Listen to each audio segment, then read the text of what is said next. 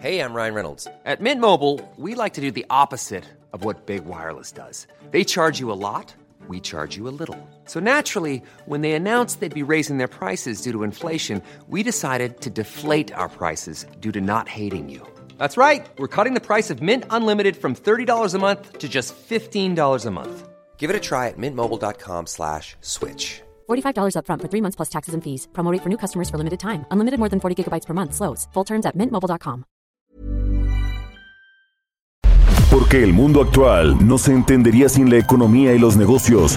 Acompaña a Mario Maldonado, el columnista de negocios más joven y objetivo del periodismo financiero, en su programa Bitácora de Negocios.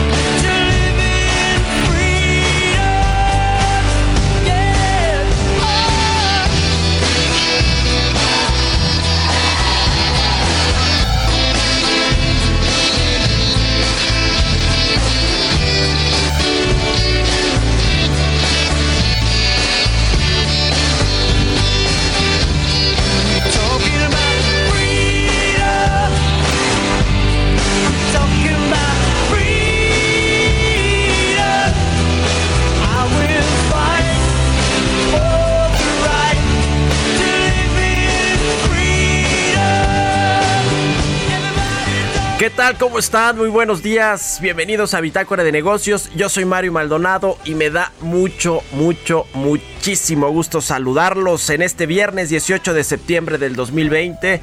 Saludo con mucho gusto a quienes nos siguen a través de la 98.5 de FM en el Valle de México, en Guadalajara, Jalisco a través de la 100.3 de FM y en Monterrey, Nuevo León por la 90.1 de FM. También un saludo al, otra, al resto de las emisoras que nos retransmiten en otras ciudades y estados de la República Mexicana, en el sur de los Estados Unidos y a través de la página heraldodemexico.com.mx. Iniciamos este viernes patrio todavía con una canción de Paul McCartney, se llama Freedom.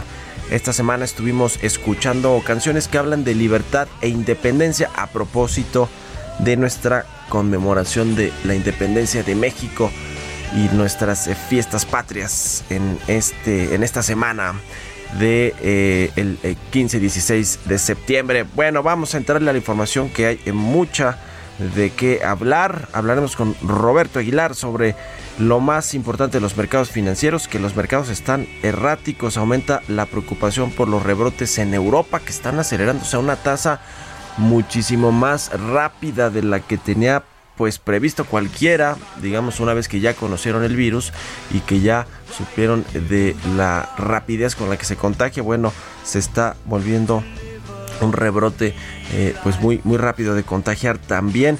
En, eh, también en Europa se aprueba la fusión entre Bankia y CaixaBank. La pregunta es si seguirán Santander, Santander y BBVA.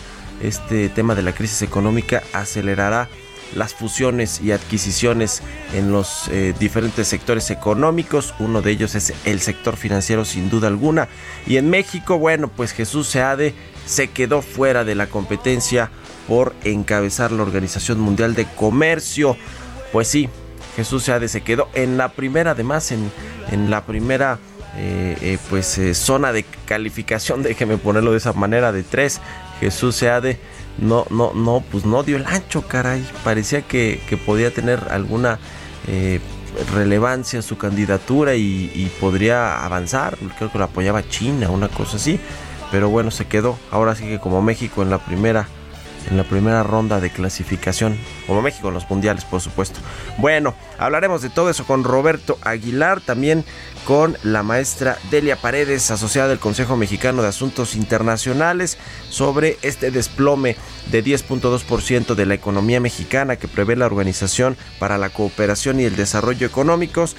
Eh, bueno, pues está arriba de lo que prevé el gobierno federal de 8%. Vamos a ver cuáles son las causas de la organización que encabeza José Ángel Gurría, el mexicano, el exsecretario de Hacienda, para decir que México va a caer por lo menos 10.2% en el 2020.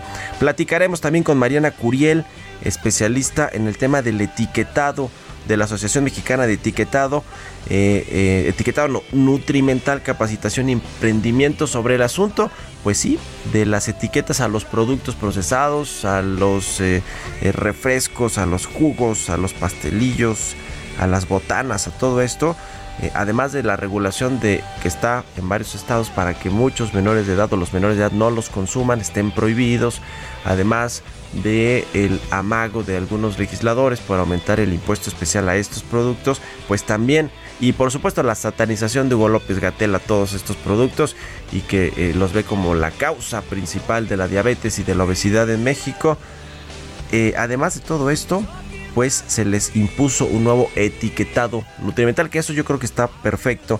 El asunto es que pues muchas marcas propias de alimentos no están cumpliendo con este etiquetado y está haciendo complicado para todos los productores de estos eh, de estas bebidas y alimentos. Vamos a entrarle a ese tema del etiquetado con Mariana Curiel y hablaremos también de Tonatiu Vázquez, el coordinador de energía del Centro de Investigación Económica Presupuestaria sobre a ver, este nuevo gasolinazo. Bueno, no, no es el gasolinazo como tal, quizás sí un poco ahí encubierto. El gobierno está planteando una cuota adicional al IEPS de gasolina si el petróleo se abarata. Digamos que más que un gasolinazo es un seguro del gobierno federal ante lo que puede ser pues eh, una baja de los precios del petróleo, aunque más bien al revés, están subiendo mucho por el tema este del huracán eh, Sally en los Estados Unidos, han aumentado bastante los precios del petróleo, ayer la mezcla mexicana andaba por los cielos también, en fin, vamos a entrarle a este tema de la gasolina que siempre es muy muy polémico y que tiene que ver con los precios del petróleo, con eh, el gobierno cómo maneja esta estructura del impuesto especial y con los gasolinazos y con los aumentos al precio de la gasolina. En fin, le entraremos a todos estos temas en este viernes 18 de septiembre, así que quédese con nosotros, acompáñenos, se va a poner bueno. Usted ya sabe cómo se pone, así que quédese aquí con el resumen de las noticias más importantes para arrancar este viernes. Lo tiene Jesús Espinosa.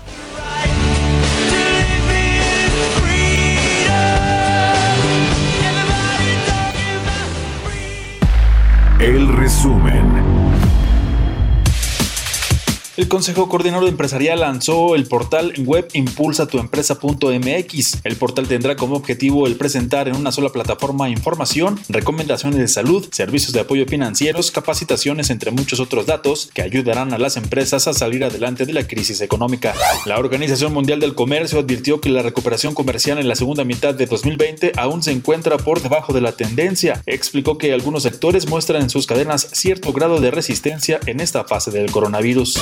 De acuerdo con el presidente de Citigroup para América Latina, Ernesto Cantú, en la región se esperan más consecuencias de la pandemia de COVID-19, incluida la posibilidad de un aumento del desempleo y un resurgimiento de conflictos sociales. Advirtió que en México no han ajustado su fuerza laboral al nuevo nivel de demanda, a excepción de las industrias del turismo y las aerolíneas. De acuerdo con el Instituto para el Desarrollo Industrial y el Crecimiento Económico, el promedio de crecimiento económico que se espera tener en el sección del presidente Andrés Manuel López Obrador es de 0.7%, un crecimiento comparable con lo que se obtuvo en la administración de Miguel de la Madrid. La Secretaría de Hacienda defendió el ajuste en el pago de algunos derechos que se proponen como parte del paquete económico 2021, como el uso y aprovechamiento del espectro para el acceso a telefonía e internet móviles y agua.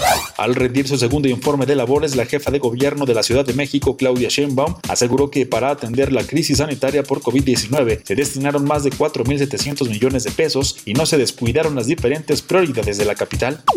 Este año atendimos la pandemia reorientando cerca de 4.700 millones de pesos a salud y apoyos a la población y a microempresas. Ampliamos la condonación de cargos por pagos de predial y tenencia y la situación económica ha implicado una reducción de los ingresos de cerca del 8% de lo programado.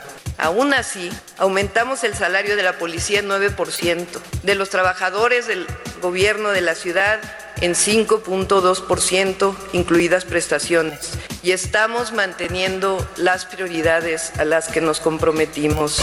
El Banco Mundial inhabilitó por dos años a la española FCC Construcción, controlada por el empresario Carlos Slim, por haber incurrido durante su anterior administración en prácticas fraudulentas y colusorias durante dos procesos de licitación de obras en Colombia. Además, deberá pagar 5.5 millones de dólares.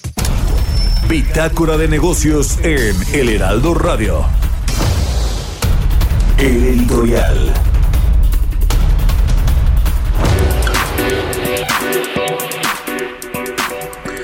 Bueno, pues eh, este 15 de septiembre, a propósito del grito de independencia, el presidente López Obrador, ¿se acuerdan que habló del amor al prójimo? Al prójimo, viva el amor al prójimo, gritó el presidente López Obrador allá en Palacio Nacional.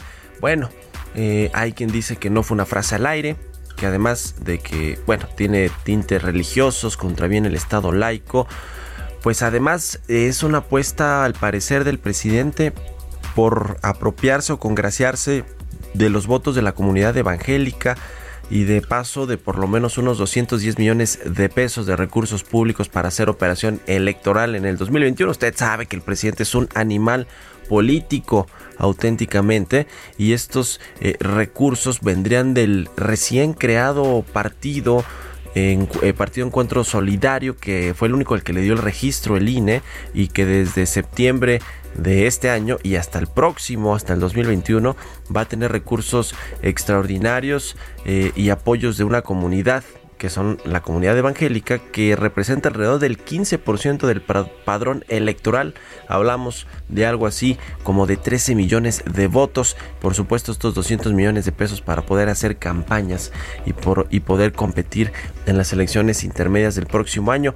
Así que interesante que, eh, pues eh, digamos que más allá de las creencias religiosas del presidente López Obrador, que creo que es católico, y de, y de las explicaciones sobre principios humanistas, y hay quien dice, bueno, este tema del amor al prójimo, no solo tiene que ver con los evangélicos, sino con pues toda la comunidad, todas las religiones y en general es, es algo que permea en todos lados.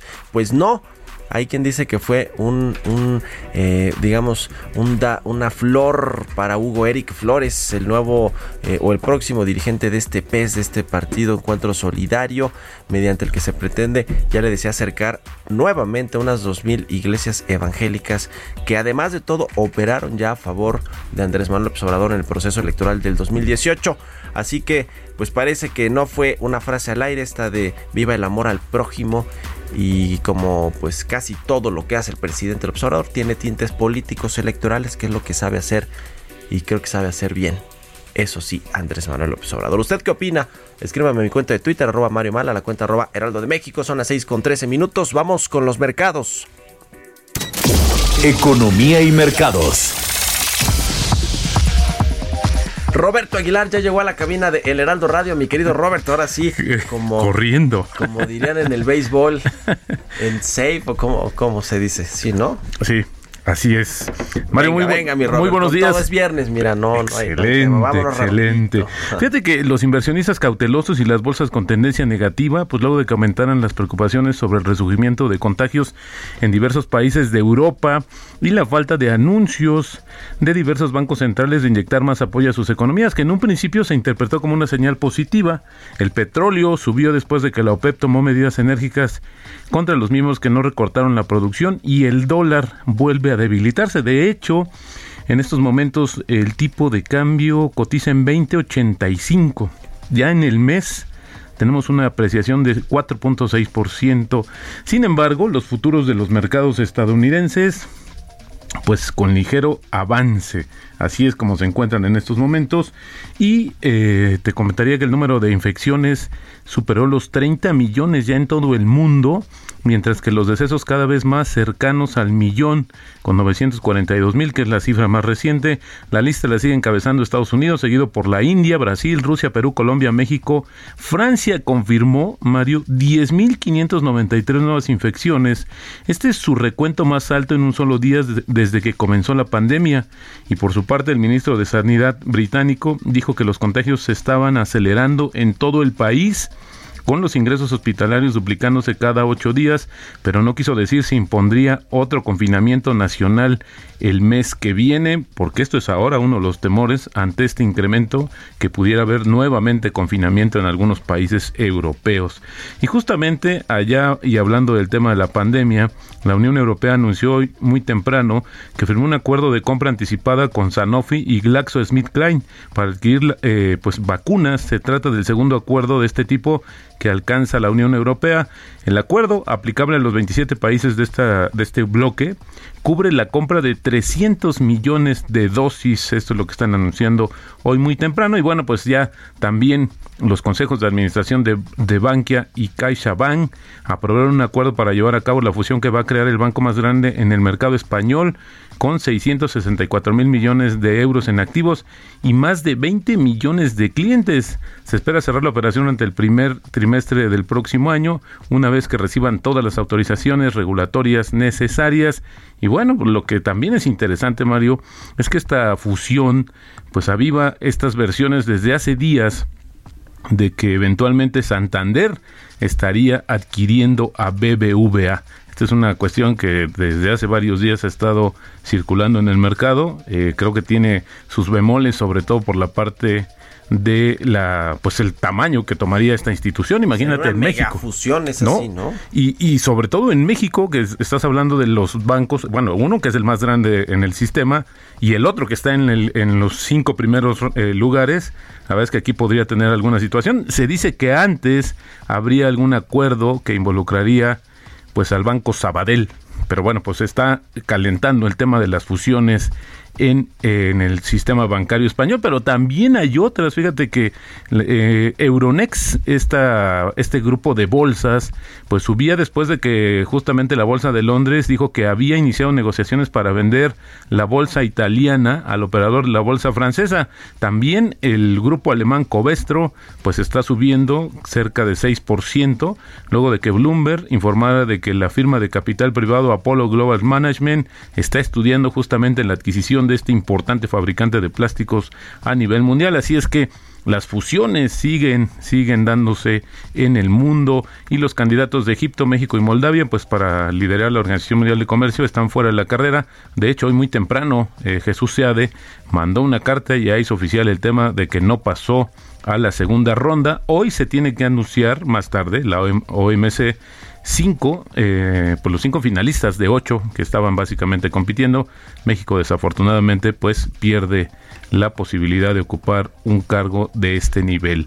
Y bueno, ayer fíjate que Moody's, Mario, fue duro con el tema de las empresas y su entorno y sobre todo su perspectiva. Para empezar, dice que el PIB va a caer alrededor de 10% este año y se va y bueno, que en el 2021 habría un, una recuperación de 3.7%, pero hace señalamientos de muchas compañías y sectores como el aéreo, como el eh, también el hotelero, pues que tienen una situación que van a permanecer todavía bajo estrés económico más allá del 2021 aún ante una recuperación gradual del crecimiento económico a partir de esta caída que se espera en el 2020. Dice que el tráfico aéreo, Mario, por ejemplo, será hasta el 2023 cuando se pudiera acercar a los niveles previos al COVID y esto dependerá del desempeño de las, de las justamente de las aerolíneas.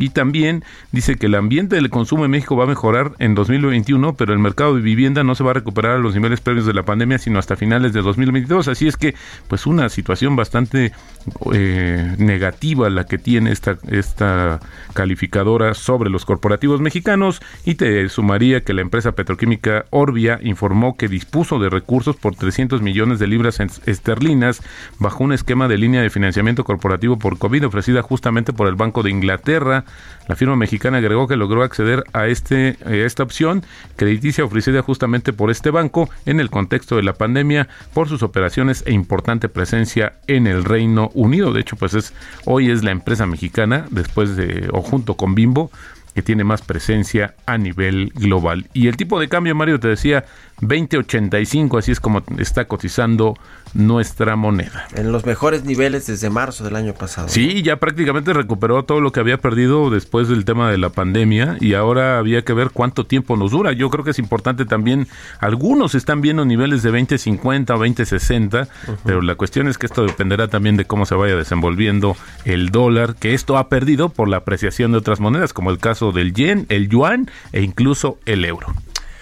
Gracias, mi querido Robert. muy buenos días. Roberto Aguilar, síganlo en Twitter. Roberto AH son las 6 con 20 minutos.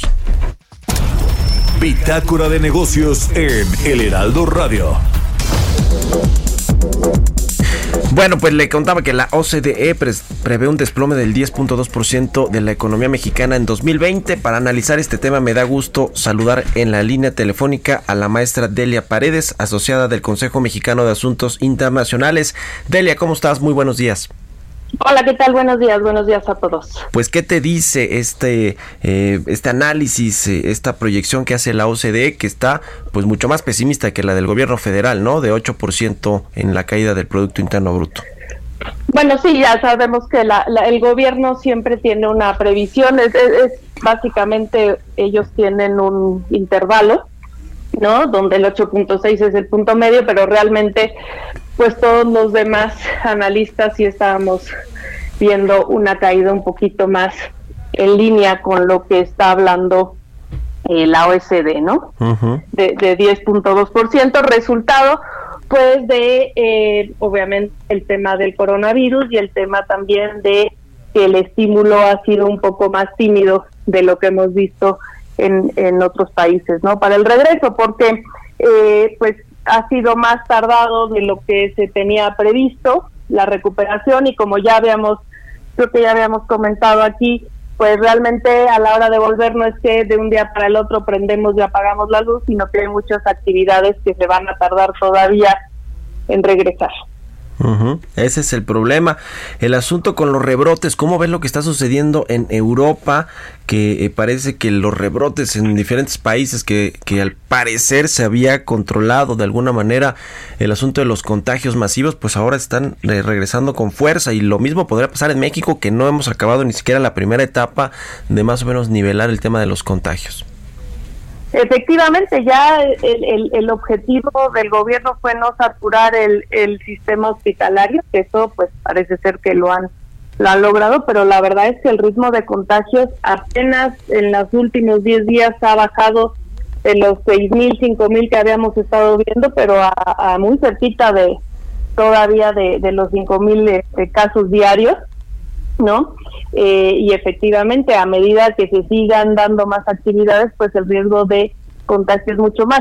Ahora, es en, en, en, otros países ya lo que están lo que están pasando, por ejemplo, en España es están haciendo muchas más pruebas, mucho más frecuentemente, entonces los casos han sido eh, pues obviamente ha, crecido el número de casos, eh, pero el número de muertes, digamos, de decesos ha sido mucho, mucho menor que la última vez, sobre todo porque los contagios se han limitado en personas mayores, ¿no? el, el, caso es que en esta segunda ola, pues debe ser, debería ser un poquito menos extrema que la que vimos en, a partir de marzo, porque pues ya sabemos un poco más de cómo se controla el, el virus, ¿no? La enfermedad. Y el, el, el hecho, eh, nos queda un minutito antes de irnos al corte, Delia, de que México sea de los países que van a tener la, de las peores caídas, no solo de la OCDE, sino eh, pues de, de, los países en general, no solo debajo de Argentina, Sudáfrica, Italia, India, que bueno, están muy cerquita ahí de México. ¿Qué, qué, qué opinión te merece cómo se ha eh, llevado la gestión de la pandemia? Pues obviamente lo que lo que decíamos el, el estímulo ha sido mucho más tímido de lo que ha sido en otros países y además también esto se ha hablado mucho, no ha estado realmente eh, focalizado en realmente atacar a, los que se han visto afectados con la pandemia, ¿no? Son programas sociales de gente que debe recibir estos, este, estos, estas ayudas y demás, pero realmente su bienestar no se vio realmente afectado a raíz de, de, la pandemia, ¿no? Entonces, eso y además pues eh, una caída en la confianza se nos acaba el tiempo inversionistas. Gracias. Gracias Delia se nos acaba continuamos en un momento con la información más relevante del mundo financiero en Bitácora de Negocios con Mario Maldonado. Regresamos. Estamos de vuelta en Bitácora de Negocios con Mario Maldonado. Entrevista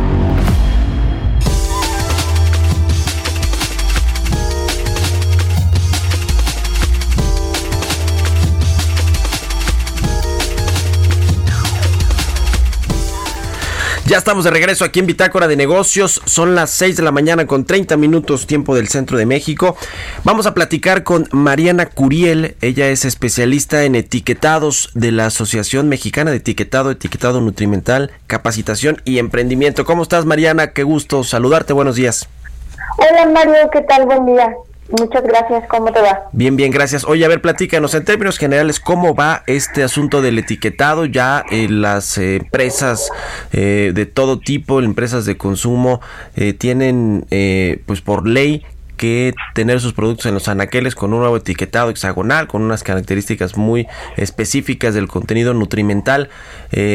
¿Cómo, ¿Cómo crees que ha, o sea, cuál es tu punto de vista tú que analizas estos temas de cómo se ha echado a andar ya esta nueva eh, eh, ley de etiquetado y cómo ha funcionado en los primeros días? Eh, mira, pues primeramente el etiquetado va cada vez con más barbaridades.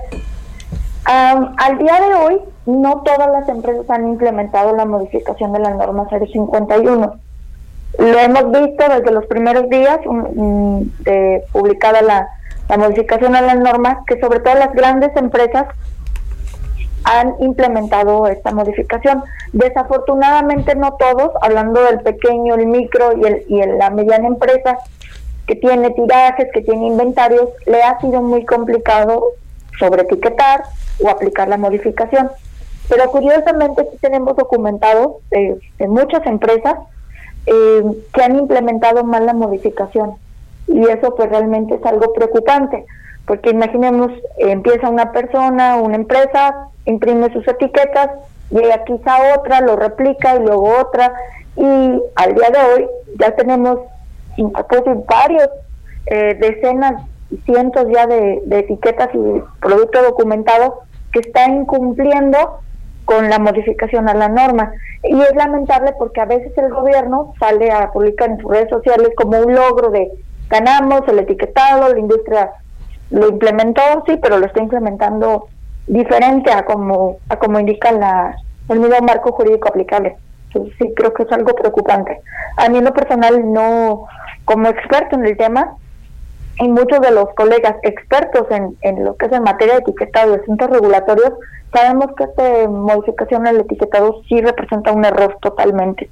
No se estudió bien, no se hizo una consulta, ni siquiera se estudiaron los las necesidades nutrimentales de la población. Uh, sí, sí, entonces, sí. es algo algo muy preocupante, digo, y al día de hoy lo podemos replicar en un montón de productos que han implementado muy mal la modificación. Y es preocupante porque el consumidor está bien confundido. Oye, y hay un asunto ahí con las marcas propias, ¿no? Eh, que están al parecer incumpliendo con este nuevo etiquetado. Sí, de hecho, fíjate que curiosamente las, las cadenas de autoservicio, las tiendas de autoservicio, desde por ahí de julio a agosto, estaban mandándoles correos y llamadas a todos sus proveedores. De hecho, si de tu radio escuchas, muchos recibieron estas, estas cartas y llamadas de que si no cumples con la modificación, a más tardar el 15 de agosto, a más tardar el 15 de septiembre te voy a dar de baja y que no voy a comprar ya tu producto. ¿Por qué? Porque obviamente las cadenas de servicio no desean sanciones que pueden ascender hasta varios millones de comisos y bueno, una infinidad de, repercusiones que nadie desea. Imagínate el pequeño emprendedor preocupado, el mediano, incluso el grande, que aún teniendo el capital, pues tiene cientos de productos y le va a ser difícil de cumplir con antes de la de la fecha establecida, que es el primero de octubre. Entonces, todas las tiendas de autoservicio, todas las cadenas de autoservicio así con sus proveedores. Pero curiosamente, esas marcas libres de estas grandes empresas, de las tiendas de autoservicio, son las que más incumplen con la modificación de la norma. Entonces, por una parte, agobian a sus proveedores ante la espada de la pared, que si no cumplen, los van a sancionar, y por otro lado, ellos, bajo sus marcas propias, tienen o los octágonos al revés o sin la medida que es, no, tienen, no respetan el ordenamiento de los nutrimentos. Em, tenemos un caso, fíjate, tan documentado, que es el mismo producto, em, la misma formulación, no hace ningún cambio, es el mismo SKU, y por una parte tiene un, un sticker con tres octágonos, y el, y otro producto que es idéntico en SKU, la misma fórmula, tiene otros tres octágonos, pero de diferente nutrimento. O sea, por ejemplo, uno es exceso de calorías, exceso de grasas y exceso sodio y el mismo producto, el mismo cereal, exactamente el mismo, es exceso azúcares, exceso grasa saturada y exceso grasa trans. O sea, una cosa totalmente diferente. Y es muy confuso, es, es irónico que ellos, lejos de, pues de buscar alguna, eh, digamos, conciliación con los proveedores, una conciliación a que es complicado, o sea, representa una inversión millonaria y quizá para muchos al día de hoy no tienen ahorita para mandar imprimir sus etiquetas porque pues acababan de hacerlos, digamos, estamos en una situación de contingencia, entonces para muchos ha sido muy difícil y es muy doloroso ver cómo estas cadenas de autoservicio lo están haciendo mal, pero por otra parte a los proveedores sí los tienen entre el Estado y la pared. Oye, entonces, ¿tú crees que en términos generales está mal planteada esta regulación al etiquetado, esta nueva ley de etiquetado nutrimental para los productos? Sí, sí tiene mucho que ver con la regulación que hay en Chile, porque ese era uno de los temas principales, o no tanto, o digamos, ¿por qué no estuvo tan bien planteada? Mira, la modificación de la norma es, eh, está basada en los criterios nutrimentales de la OPS, de la Organización Panamericana de la Salud. De hecho, ha sido un etiquetado que ciertamente ha sido aplaudido por instancias internacionales. ¿De acuerdo? La realidad es que en México necesitamos un etiquetado hecho en México, no una copia o una copia mal hecha o mal implementada de otros países u otros lineamientos. Recordemos que las necesidades nutrimentales de la población mexicana son totalmente diferentes a las de las de la población estadounidense, a la gente de Guatemala, a la gente de Europa. Entonces, aquí lo que debió de haberse hecho era realmente estudiar lo que tenemos como población, la nuestra dieta. Eh, recordemos que el etiquetado este cuya base es el miedo, no considero que eso sea la manera de educar ni al consumidor, ni a las amas de casa, ni a los niños. O sea, es que la base de la educación definitivamente no debe de ser el miedo, se debe de educar. Es, es triste como ha habido casos de niños que ven las, las papitas, las botanas, que normalmente consumen en exceso, o sea, ya desde casi todos los días, pero se encuentra en el sticker o la etiqueta donde dice exceso grasa trans y el niño ni siquiera sabe lo que es una grasa trans. O no se explica por qué una botana que es picante tiene exceso de azúcares cuando a él no le sabe azúcares. Entonces es una cosa, digamos, complicada. Nos ha tocado casos de que nos dicen, oye, una grasa trans es la grasa transgénica. O sea, no, no va por ahí. Entonces hay mucha desinformación al respecto, sumado a todos los incumplimientos, a la premura con la que se está implementando esta modificación y, y, pues lo, preocupante de toda esta situación de que la misma norma publicada el 27 de marzo en la sesión vespertina, en el diario oficial, la misma norma tiene errores. Menciona numerales que no existen, tiene errores, o sea, eh, muy, muy graves, porque pues la misma norma, al, al, estar mal publicada, al estar mal redactada, al estar eh, con estos errores, pues está ocasionando muchísima desinformación al respecto. Sí han salido notas aclaratorias en el, en el diario oficial de la Federación, notas aclarando ciertos errores de la norma, pero no se han aclarado todos la NOM 051 para alimentos y bebidas, eh, que es la, que norma, pues este nuevo etiquetado, regula a las empresas para que tengan un nuevo etiquetado. Ahora, quiero preguntarte, eh, Mariana, en términos de si funciona o no, ya me decías tú un ejemplo de que quizá los eh, niños, adolescentes o hay mucha gente en general que no sabe cuáles son las grasas, las grasas trans o el en temas de sodio, de azúcares y demás, pues no tiene mucho conocimiento de si eh, cuál es la porción que debe ingerir en su en su eh, desayuno, comida, cenas o en su alimentación del día. Eh, ¿Funciona o no que haya etiquetados de este tamaño, negros, hexagonales, grandotes en los productos para que la gente o regule su ingesta de este tipo de productos o para que plano no los consuma? ¿Funciona? ¿Está probado que funciona o no funciona? Mira, nosotros tenemos documentados varios casos y, tienen una coincidencia. O de plano no se fijan en el octágono, o en los estos octágonos negros, simplemente compran el producto. Y tenemos por otro lado otros casos, o otro grupo, que se inclina por elegir productos con, con menos octágonos, o en su caso que no tiene octágonos. Lo que es muy curioso es la situación tan, digamos, tan drástica de este etiquetado. actualmente hemos hecho algunos de refrescos. Sí. La, normalmente de refresco, me imagino tú, escuche, tú estás consciente de que nadie toma 100 mililitros de refresco. Normalmente tomas mucho más refresco de los 100 mililitros. Del momento en que ponemos 100 mililitros de referencia para un refresco a 100 gramos o 100 mililitros de otro producto, por ejemplo, una granola, tú de la granola o normalmente de la granola no se consumen los 100 gramos o 100 mililitros, consumes una cucharada, máximo 30 gramos, dos cucharadas soperas. Sí. Del momento en que estigmatizamos 100 mililitros de refresco, que la realidad es que nadie consume 100 mililitros de refresco o de una bebida azucarada, más 100 gramos de, granola, es increíble cómo la granola acaba teniendo más octágonos que un refresco. La famosa sopita instantánea de vasito, que le añade nada más agüita caliente, tiene menos octágonos que un yogur, menos octágonos que la granola, menos octágonos que alimentos, menos octágonos que una barrita de amaranto endulzada con miel. O sea, así te lo pongo. Entonces es una cuestión muy complicada porque si el gobierno por una parte dice consume con menos octágonos, la realidad es de que los productos que tienen menos octágonos no tienen, digamos, un perfil nutrimental eh, muy bien balanceado. Sí, sí, sí, sí, sí. Quizá muchos de los que han estado reformulando productos se han dado cuenta que hay un error tremendo en la norma.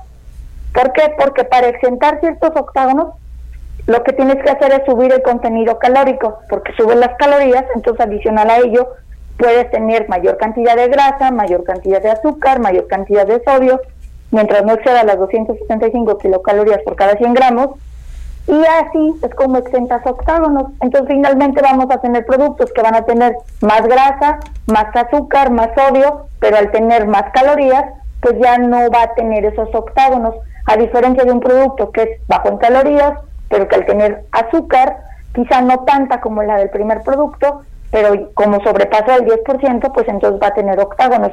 Es una, una, una cosa que realmente creo que no, no es la solución. Sí, está diseñado para asustar, y la realidad es de que muchos consumidores se la van a pensar, pero ahí a lo mejor se van a ir al puestito a la esquina, comerse los chilaquiles, las hamburguesas, las tortas.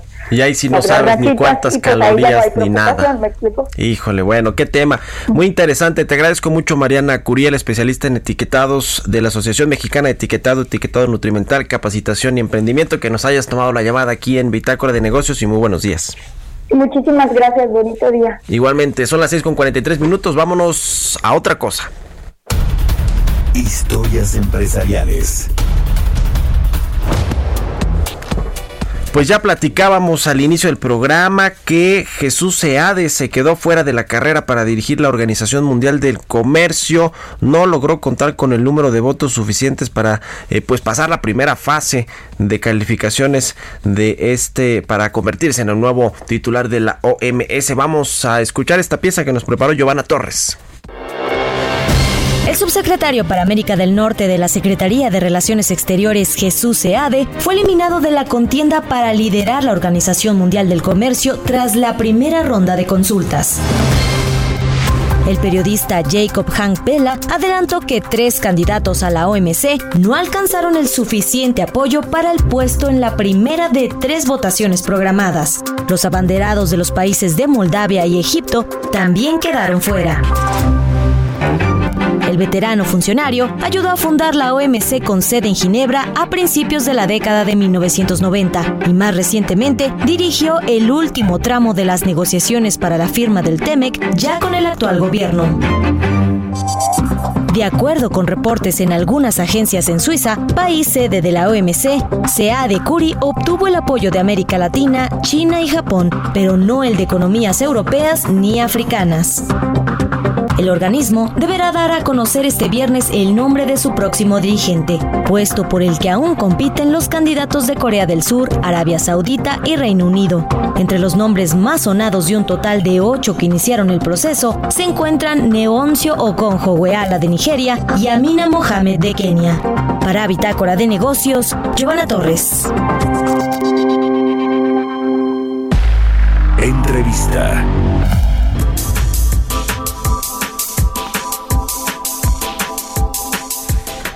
Y bueno, cambiando de tema, eh, le decía también al principio del programa que el gobierno mexicano está planteando una cuota adicional al impuesto especial de la gasolina. Esto para cubrirse si el petróleo, si los precios del crudo internacional, de la mezcla mexicana de exportación, se abarata. Esta modificación que está contenido en el paquete económico que presentó Hacienda a Cámara de Diputados para el próximo año va a ayudar a que las finanzas públicas no se vean afectadas, ya le decía, ante las variaciones en el precio del crudo. Pero ¿qué significa esto? Digamos, es eh, una eh, pues una, una cuota muy especial, particular que plantea el gobierno federal y que pues no se habló mucho de esto allí en, en la Cámara de Diputados cuando fue Arturo Herrera a presentar el paquete económico, en fin, pero vamos a analizarle, analizarlo y entrarle al tema con eh, Tonatiu Vázquez, coordinador de energía del Centro de Investigación Económica Presupuestaria, a quien me da gusto saludar. ¿Cómo estás, Tonatiu? Muy buenos días. Hola, muy buenos días, Mario. Un saludo a ti y a tu auditorio. A ver, explícanos cómo está este asunto de la cuota adicional, por favor, al impuesto especial de la gasolina, qué significa, por qué lo metió Hacienda eh, y cómo le va a impactar al consumidor o a los, a los que usamos, eh, a todo, pues a toda la economía prácticamente, porque se mueve con la gasolina y el transporte.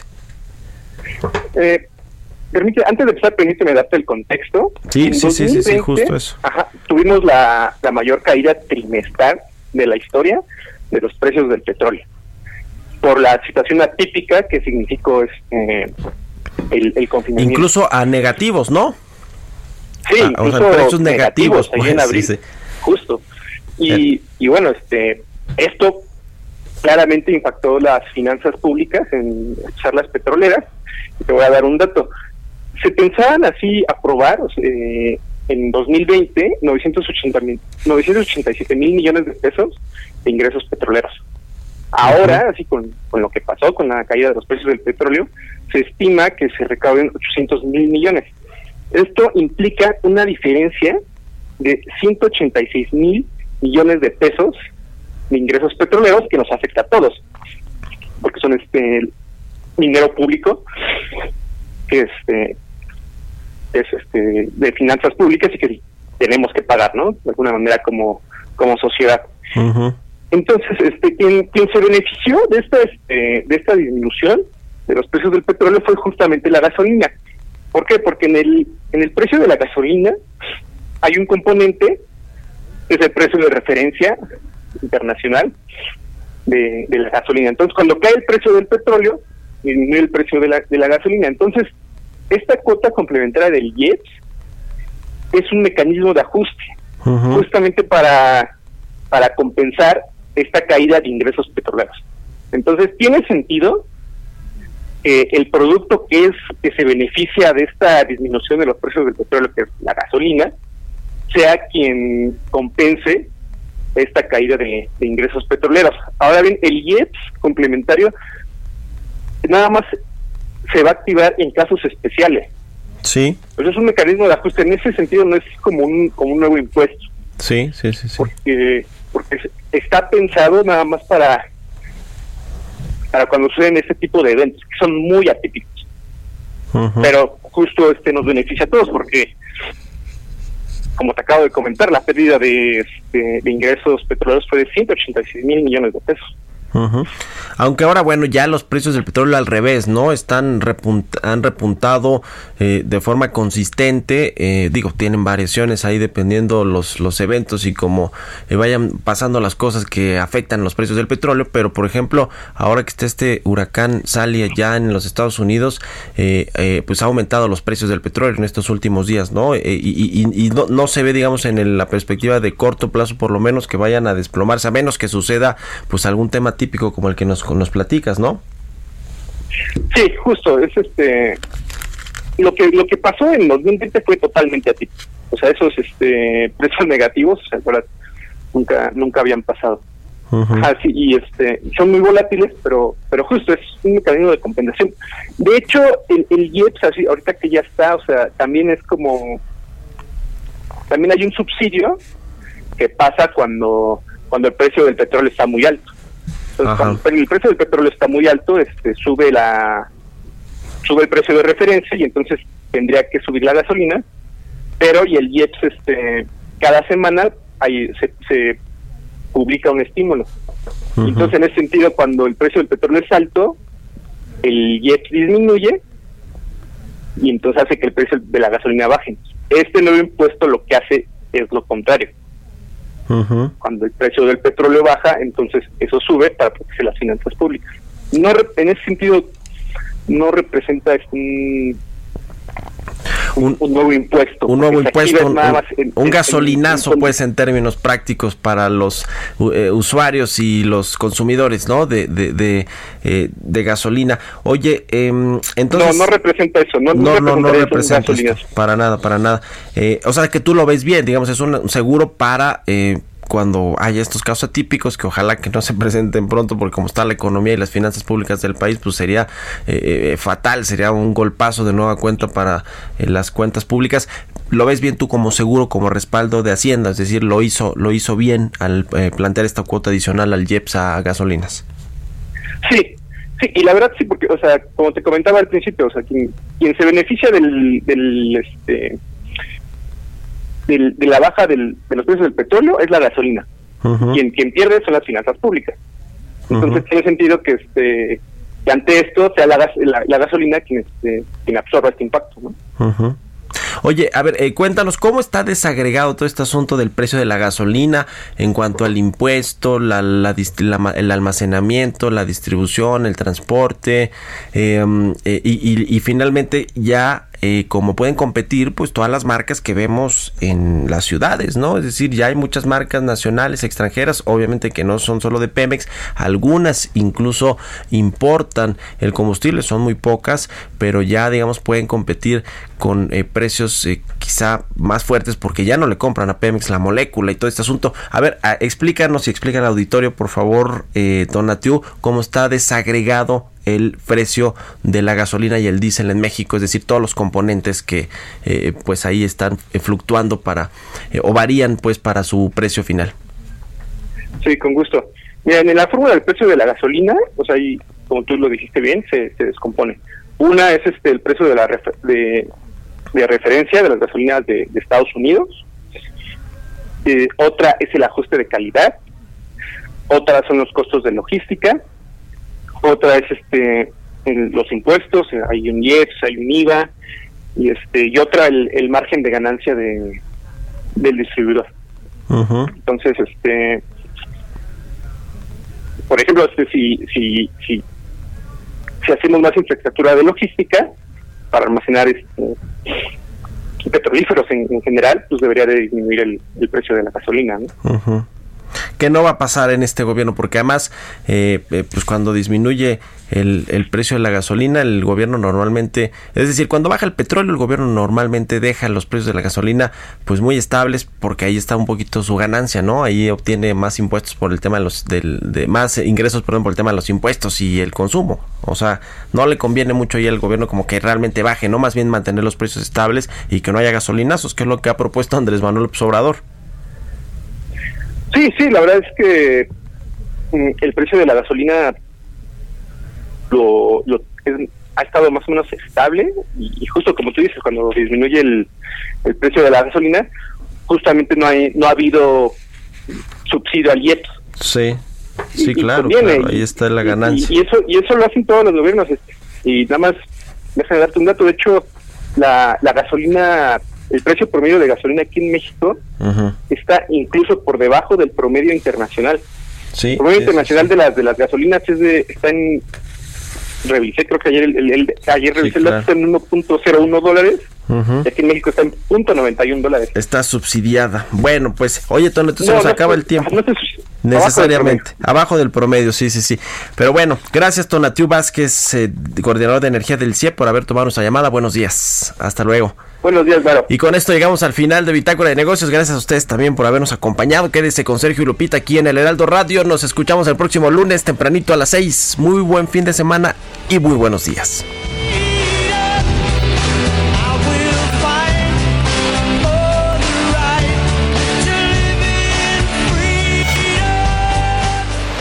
Esto fue Bitácora de Negocios con Mario Maldonado, donde la H suena y ahora también se escucha una estación de Heraldo Media Group.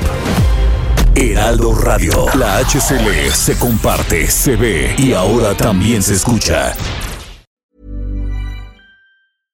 Imagine the softest sheets you've ever felt. Now imagine them getting even softer over time. That's what you'll feel with Bowl and Branch's organic cotton sheets. In a recent customer survey, 96% replied that Bowl and Branch sheets get softer with every wash. Start getting your best night's sleep in these sheets that get softer and softer for years to come. Try their sheets with a 30-night guarantee. Plus, get 15% off your first order at bowlandbranch.com. Code BUTTERY. Exclusions apply. See site for details.